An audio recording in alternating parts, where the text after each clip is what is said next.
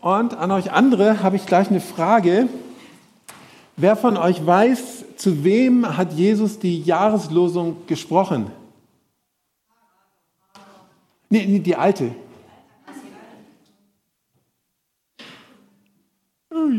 Ich habe hier ein Geschenk, es lohnt sich.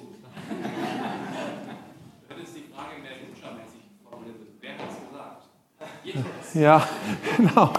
Aber das fand ich so einfach. So billig wollte ich das schöne Buch hier nicht abgeben. Habt ihr keine Ahnung, zu wem hätte Jesus da sprechen können? Ich würde auch eine zweite Antwort akzeptieren.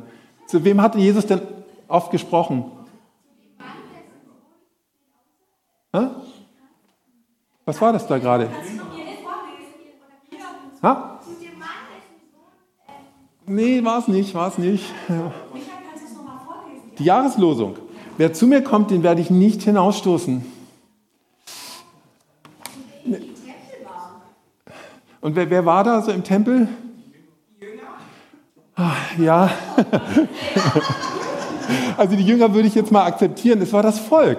Einfach das Volk, aber die Jünger waren auch dabei. Ähm, Johannes, ich glaube, du warst das mit den Jüngern am ehesten. Am Büchertisch war das übrig geblieben.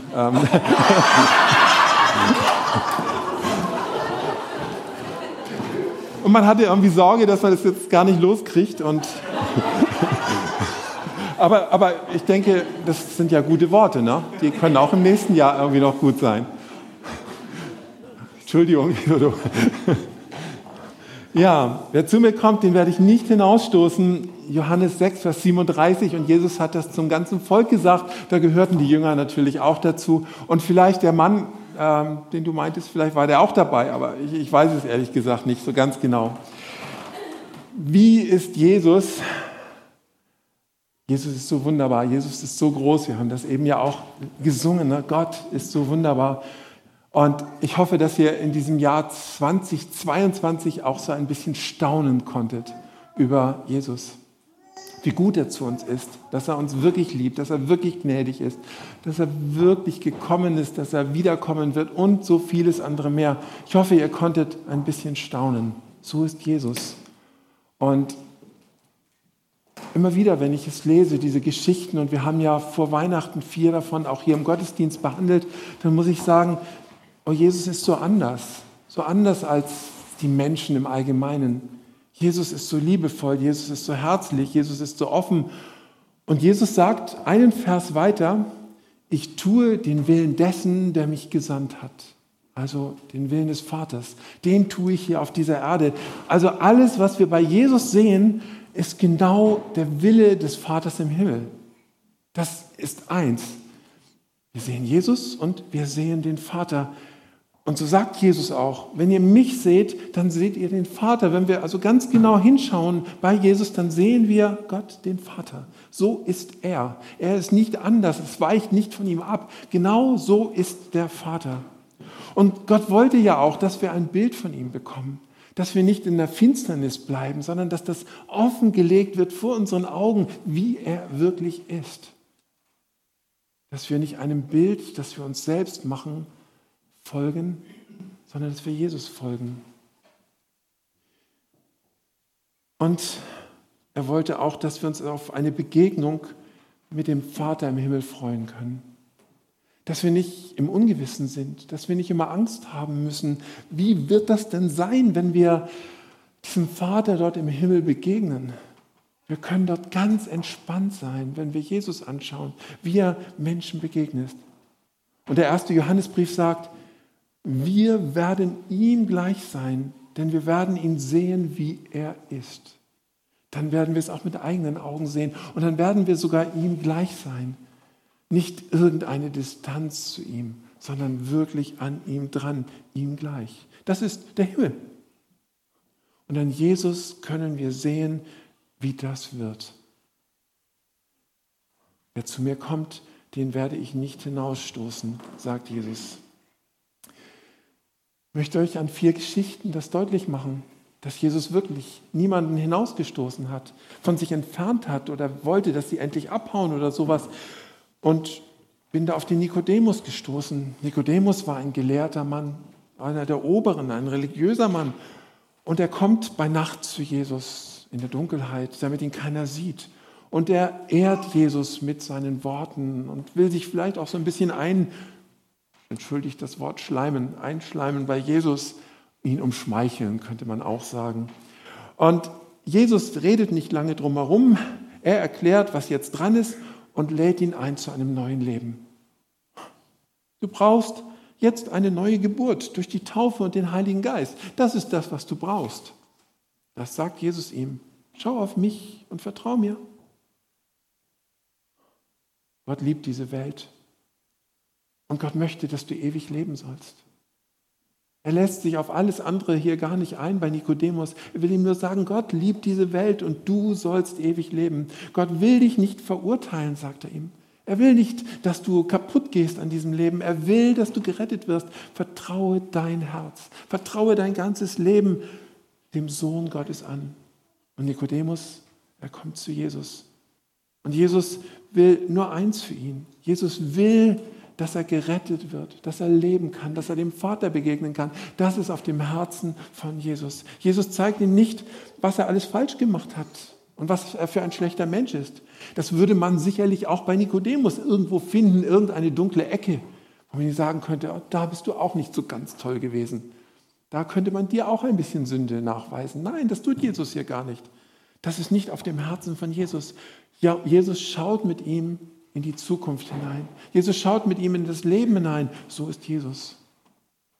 Oder vielleicht kennt ihr diese Frau am Jakobsbrunnen in Johannes 4.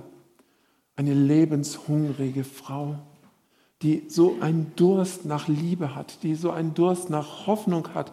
Und sie kommt zu Jesus zufälligerweise an diesem Brunnen. Sie ist erst misstrauisch, dass dieser Jude mit ihr als Samariterin überhaupt reden will und dass der überhaupt da ist. Und Jesus bietet ihr lebendiges Wasser an, das in ihr sprudeln soll und zeigt ihr auf, dass ihre eigenen Lebensquellen, die, sich, die sie sich erschlossen hat, nämlich ein Mann nach dem anderen, ja, dass ihre eigene Lebensquelle sie nicht erfüllt hat. Und das sprudelt nicht in ihr, das Leben. Sie ist traurig. Und Jesus sagt, ich gebe dir lebendiges Wasser. Ich will dir den Heiligen Geist geben. Das ist Leben bei Gott und das ist Leben in Ewigkeit. Das will ich dir geben. Das soll in dir sprudeln, das soll aus dir rauskommen. Jesus schaut nur ganz kurz mit ihr zurück, ganz kurz auf ihr Leben. Und es geht nicht um ein schlechtes Gewissen, damit sie sich jetzt auch wirklich als schlechte Frau fühlt, die nun gerettet werden soll aus dem ganzen Schlechten in ihrem Leben. Darum geht es hier Jesus nicht. Jesus will ihnen nur sagen, siehst du, das hat dich ja auch nicht glücklich gemacht. Und das merkst du ja auch, dass es nicht in Ordnung war. Und ich will, dass dein Herz wieder sprudelt. Und das geht nur durch den Geist Gottes, der dein Herz ergreift, der in deinem Herzen wohnt, der dein Herz füllt. So ist Jesus. Genauso ist Jesus. Und so ist der Vater im Himmel. Zachäus, ein kleiner Mann, dem es nicht mehr reicht. Über die Parallelgeschichte haben wir vor Weihnachten ja schon gesprochen. Im römischen Reich hat er es legal zu viel Geld gemacht. Er hat alles richtig gemacht, er durfte das ja. Eigentlich hat er nichts falsch gemacht, aber die Leute lassen äh, sich einfach auch legal nicht das Geld aus der Tasche ziehen und nicht gerne, auch nicht von Zöllnern. Dafür hassen ihn die Leute und gehen ihm aus dem Weg. Auch er kommt zu Jesus und Jesus kommt zu ihm zu Besuch nach Hause. Er ist bei ihm. Und Jesus feiert mit ihm. Und Jesus beschuldigt ihn nicht. Jesus zeigt ihm wieder nicht, was für ein schlechter Mann er ist. Dass er ja zwar legal das gemacht hat, aber trotzdem in seinem Herzen einfach nur gierig war. Das sagt er ihm nicht. Aber die Begegnung mit Jesus, die verändert diesen Mann Zachäus. Zachäus, Zachäus weiß, wer dieser Mann ist. Er hat sicher schon manches von ihm gehört oder gesehen.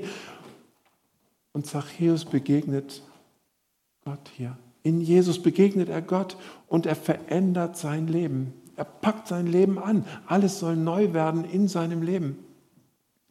Er löst sich von dem Geld, das er den Menschen abgenommen hat. Er gibt zurück und gibt mehr, als er jemals eingenommen hat. Jesus sagt zu ihm, heute bist du heil geworden. Heute ist etwas Wunderbares in deinem Leben geschehen. So ist Jesus. Dann diese salbende Frau, auch an die erinnere ich euch nochmal.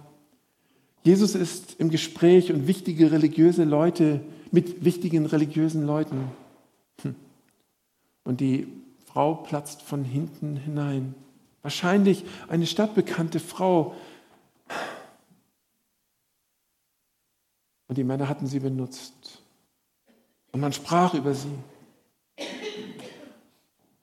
Und alles, was sie hat, investiert sie in teures Öl zum Salben. Sie kommt zu Jesus und gießt es über Jesus aus und sie salbt ihn. Die Leute ärgern sich, die Leute reden wieder über sie. Aber Jesus genießt das Geschenk dieser Frau, lässt es zu. Sie salbt ihn für den bevorstehenden Tod und den Auftrag, diese Welt zu retten. Und Jesus lässt das zu.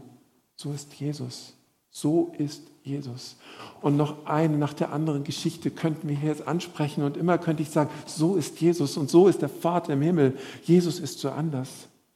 Keiner dieser Menschen, die zu Jesus gekommen sind, wurde beschuldigt. Keiner dieser Menschen wurde klein gemacht. Alle hat Jesus würdevoll behandelt. Mit Liebe ist er auf sie eingegangen. Und für alle hatte Jesus ein gutes Wort und immer ging es in die Zukunft dass sie leben sollen und dass sie ewiges Leben haben und dass sie gerettet werden. Allen hat Jesus Hoffnung und Leben gebracht. Was bedeutet das für uns? Erst einmal, wir können angstfrei leben, weil Gott so ist. Wir müssen keine Angst haben vor ihm. Wir können ihm begegnen, wir können auf ihn zugehen, wir können mit ihm zusammen sein und er wird unser Leben verändern. Und wir können auch wirklich kommen. Er wartet darauf, dass wir kommen, dass wir ihm begegnen, dass wir mit ihm zusammen sind. Und Jesus will, dass wir leben. Und noch einmal, wir sehen an Jesus das Herz des Vaters. Und es gibt, glaube ich, keinen besseren Ort auf dieser Welt. Bei Jesus erleben wir das offene Herz Gottes. Keinen besseren Ort. Keiner wird abgewiesen. Und eigentlich heißt es sogar hinausgeworfen. Keiner wird hinausgeworfen, der da kommt zu Jesus. Wer darf denn zu mir kommen? Zu mir? Als Nachfolger Jesu laufen wir doch immer Jesus hinterher, oder? Das ist unsere Bestimmung, Jesus hinterher zu gehen. Wir sind Nachfolger von Jesus. Was Jesus getan hat, hat immer auch eine Bedeutung für unser eigenes Leben. Dass wir Jesus immer ähnlicher werden, dass unser Handeln Jesus immer mehr entspricht, dass unsere Worte Jesus immer mehr widerspiegeln, dass unsere Gedanken Gottes Gedanken werden, immer mehr. Boah. Hat Jesus das mal gesagt, werdet meine Nachfolger. Nun haben wir bei Jesus gesehen, dass er die Leute nicht abgewiesen hat, die gesellschaftlich eher am Rande standen, die wenig Chancen hatten auf Leben. Und er hat sie auch nicht in die Schublade gesteckt, Versager, Sünder, Betrüger, religiöser Spinner oder sonst irgendwas. Er hat sie einfach angenommen, wie sie sind. Sie einfach angenommen und hat ihnen einen Weg in das Leben gezeigt ohne Anklage. Wer darf zu mir kommen? Der, der so ist wie ich, der gleiche Interessen hat, der die gleiche Kultur hat wie ich, der den gleichen Lebensstandard lebt wie ich, ja, dann verstehen wir uns. Dann sind wir auf einer Ebene. Das passt dann irgendwie zusammen und dann gibt es auch irgendwie nicht so viele Probleme. Der andere ist dann ja auch für mich bequem. Ja? Da muss ich mich nicht viel mit auseinandersetzen, weil er ja so ist wie ich. Und ich muss mich dann wahrscheinlich gar nicht so viel um ihn kümmern, ihm helfen, mich nicht mit seinen Problemen herumschlagen, weil das ist ja alles okay, ist ja alles in Ordnung. Und ich kann weiter mich mit mir selber beschäftigen. Ich kann bei mir selber bleiben. Oder ist es eher der, der mir etwas bringt, der etwas für mich bringt, für mein Leben? Was bringt es mir, wenn ich mich in dich investiere? der du so anders bist, der du so andere Probleme hast oder ganz anders lebst als ich. Was bringt mir das? Das laugt mich doch, doch aus. Und das macht mir schon gar keinen Spaß. Das Geben und das Nehmen muss doch zumindest ausgeglichen sein, oder?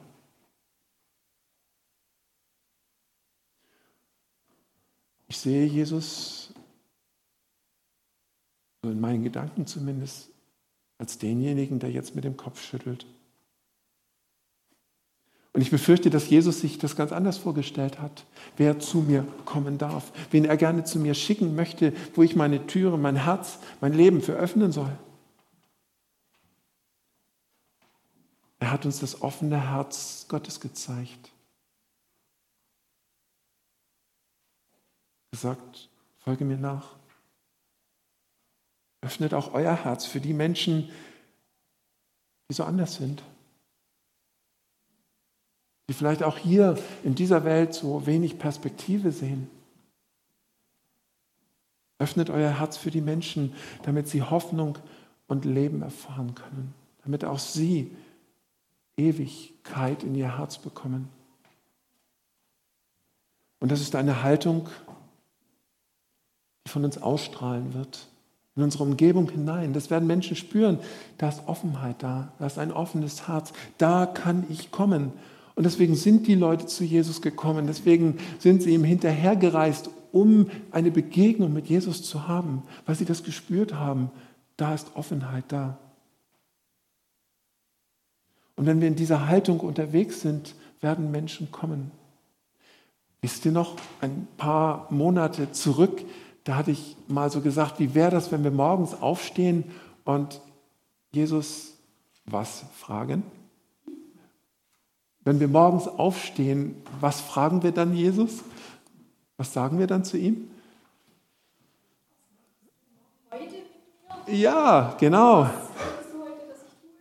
Genau, ja. Egal wie wir das formulieren. Was hast du heute mit mir vor, Jesus? Und dann mit offenem Herzen durch unsere Stadt gehen, an unseren Arbeitsplatz gehen, in der Nachbarschaft sein und sowas. Frag doch mal, weiter. Jesus, was hast du mit mir vor? Und das werden Menschen sehen, das werden Menschen erleben und dann werden Menschen kommen. Will ich das überhaupt? Ist die Frage, oder? Will ich denn das überhaupt? Hm, will ich Jesus so nachfolgen? Oder ist das nicht alles ein bisschen übertrieben bei ihm? Und Sohn Gottes kann das ja machen, aber, aber, aber wir können doch so etwas nicht. Wer kennt mein offenes Herz? Jesus war unterwegs. Gott hat es im Himmel nicht mehr ausgehalten. Wir haben Weihnachten gefeiert. Stellt euch mal vor, Gott wäre im Himmel geblieben. Er war einfach nicht gekommen. Und wir hätten immer noch die Gebote und irgendwie, irgendwie den Druck. Jetzt macht mal, guckt mal, dass ihr das hinkriegt, dass ihr ein gutes Leben lebt. Unvorstellbar. Unvorstellbar, Gott hätte wirklich zutiefst geliebt, aber wir wüssten es gar nicht so richtig, wie sehr er liebt. Gott wollte uns retten, aber der Himmel wäre verschlossen geblieben für uns. Und Gott sehnt sich nach Freundschaft mit uns, aber, aber es geht nicht, weil er es nicht überwindet, die Grenze hin zu uns, was uns trennt. Unvorstellbar. Das wäre Katastrophe für uns Menschen. Das wäre die größte Katastrophe geworden. Ohne Hoffnung, ohne Leben und immer nur mit Druck. Vielleicht schaffe ich es ja doch, alles richtig zu machen, damit Gott mich am Ende annimmt.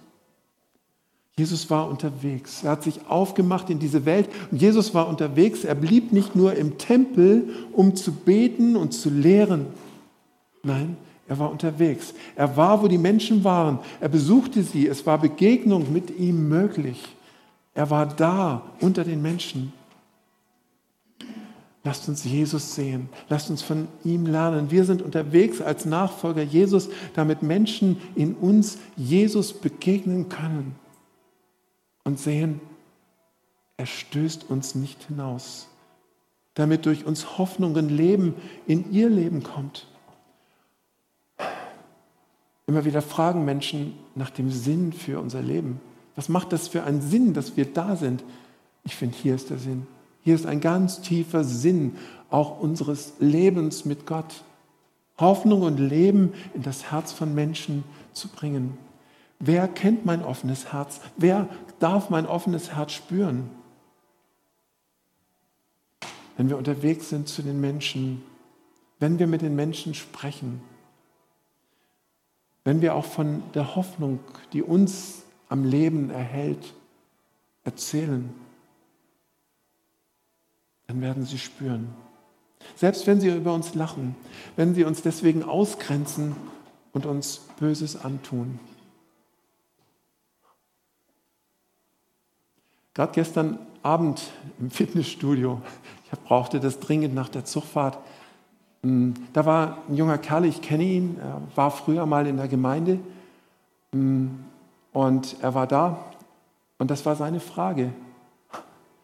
Glaubst du das eigentlich wirklich? Das zu 100 Prozent. Bist du dir sicher, dass, dass man da leben kann bei Jesus? Egal wo wir sind, egal wo wir gerade rumstehen, lasst uns davon erzählen, von der Hoffnung in unserem Leben. Amen. Lasst uns beten. Und lieber Herr, ich danke dir, dass du uns Hoffnung gebracht hast. Dadurch, dass du eben keinen rausschmeißt, dass wir wirklich kommen dürfen zu dir. Und dein Herz ist offen bis in Ewigkeit. Und danke dir, dass du uns gezeigt hast, wie der Vater ist, wie, wie, wie Gott ist. Und dass wir an dir sehen können, dass wir keine Angst zu haben brauchen.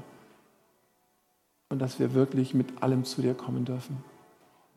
Und ich möchte dich bitten, dass wir immer mehr von dir lernen, dass wir dir immer ähnlicher werden und dass diese Hoffnung auch von uns ausstrahlt in das Leben von anderen Menschen. Lass uns zu Hoffnungsträgern werden, auch im neuen Jahr. Danke, Jesus, für alles, was du uns vorgelebt hast. Amen.